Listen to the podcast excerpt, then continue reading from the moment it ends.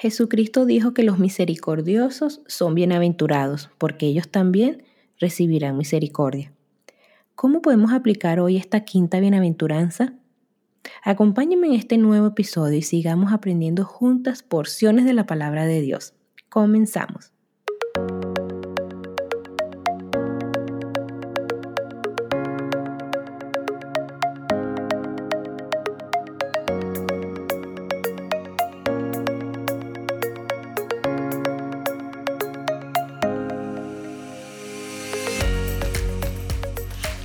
Hola, queridas amigas y hermanas. Bienvenidas una vez más a un nuevo episodio de Miel para el Alma. Espero estén bien, el Señor cuidando y bendiciendo sus vidas, al igual que la de sus familiares. Ya casi pues estamos en la recta final de aprender juntas sobre esta hermosa enseñanza de las bienaventuranzas descritas en Mateo 5 y hoy, hoy hablaremos de la quinta, sobre la quinta de estas bienaventuranzas que dice lo siguiente. Bienaventurados los misericordiosos, porque ellos alcanzarán misericordia. Recordemos que esto está en Mateo 5, 7. Y bueno, chicas, una de las características principales de Dios en su relación con la humanidad es su misericordia. La misericordia está presente en todo lo que Él hace, ya que la misericordia es una parte tan importante del carácter de Dios.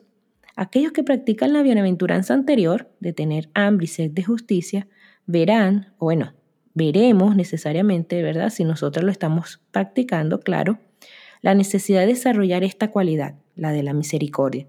Al hacerlo, vamos a desarrollar esta quinta bienaventuranza.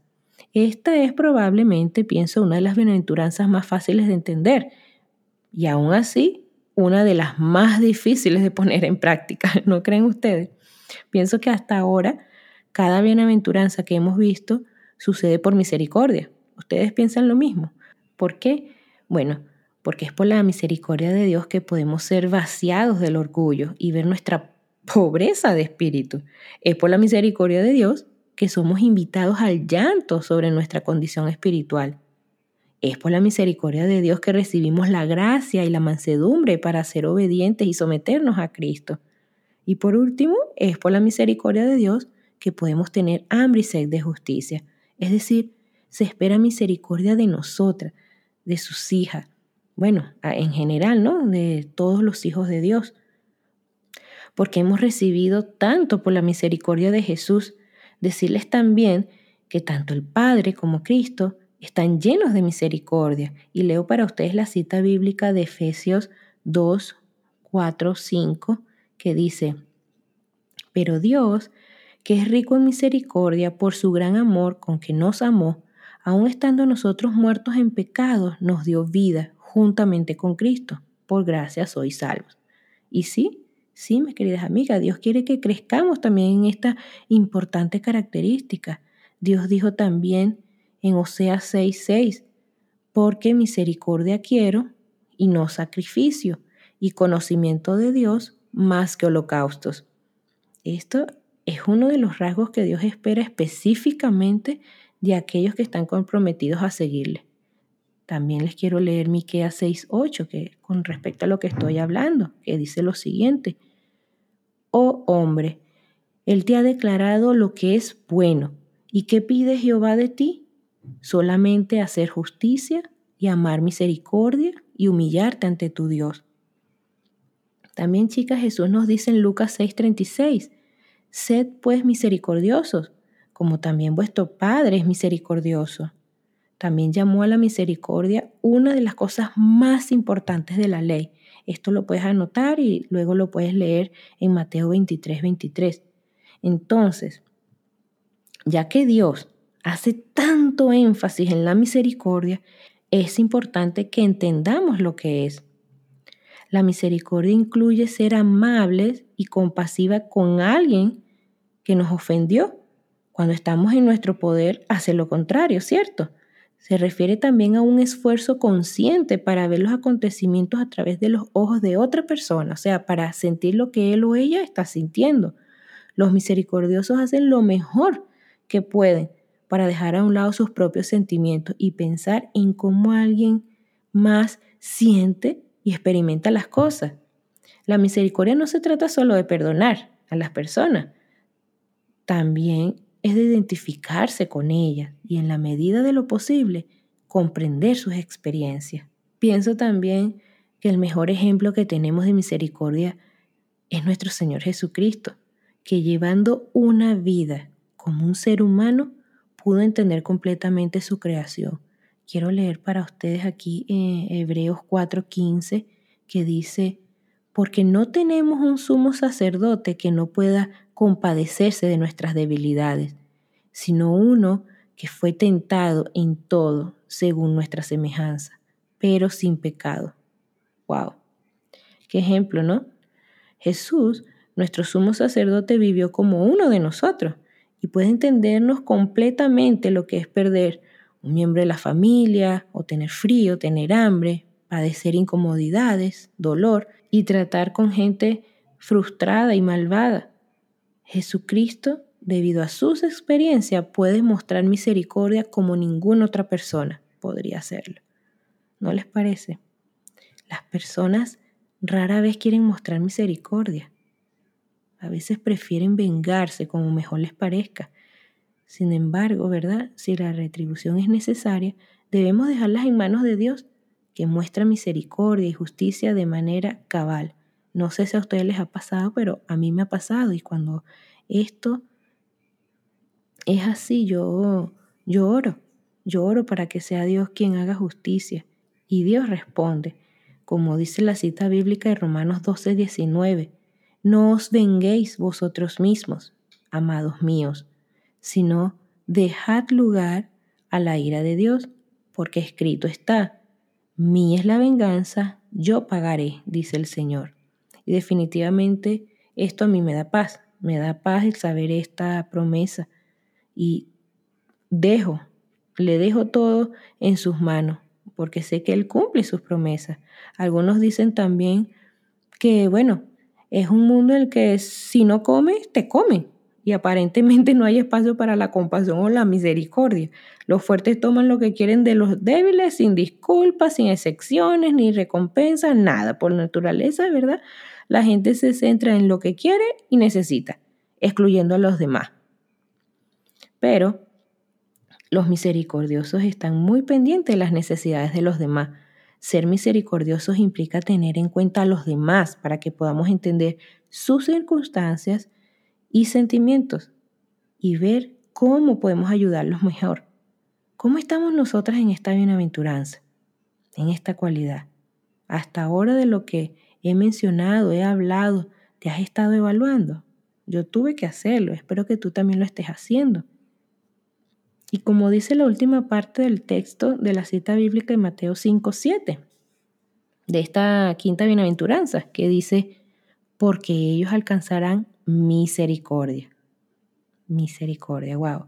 La misericordia a menudo produce resultados positivos inmediatos, sí. ¿Por qué? Bueno, porque mejoran nuestras relaciones y evita que alimentemos la amargura y otras emociones dañinas. Y para esto quiero leerles Proverbios 11, 17, que dice, a su alma hace bien el hombre misericordioso, mas el cruel se atormenta a sí mismo. Y es así, es así, querida amiga. Más allá de todo eso, Jesucristo también prometió que los misericordiosos alcanzarán qué? Misericordia. Un principio importante detrás de esta bienaventuranza es el principio de sembrar y cosechar. ¿No creen que sea así? La Biblia nos enseña lo siguiente, no os engañéis, Dios no puede ser burlado, pues todo lo que el hombre sembrare, eso también segará. Esto está en Galatas 6:7. Esto quiere decir que nuestras acciones de hoy tendrán consecuencias en el futuro y van a afectar nuestra vida y la vida de quienes nos rodean. Dios escoge extender su misericordia a aquellos que son misericordiosos.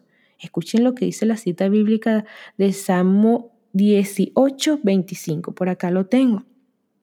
Dice, con el misericordioso te mostrarás misericordioso y recto para con el hombre íntegro. Y amiga, como Dios es todopoderoso, Él tiene el derecho de decidir a quién extiende su compasión.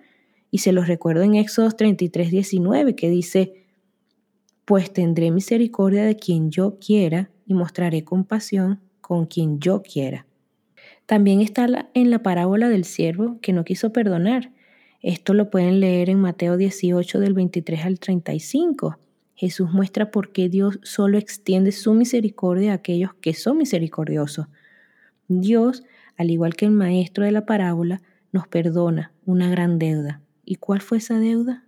La pena de muerte por nuestros pecados contra Él, que requería la muerte de su único hijo. Entonces, si comparamos lo que Dios nos ha perdonado, las ofensas de nuestros semejantes no tienen mayor trascendencia. Rehusar perdonar a otros por estas ofensas menores, haciendo esta comparación, ¿no?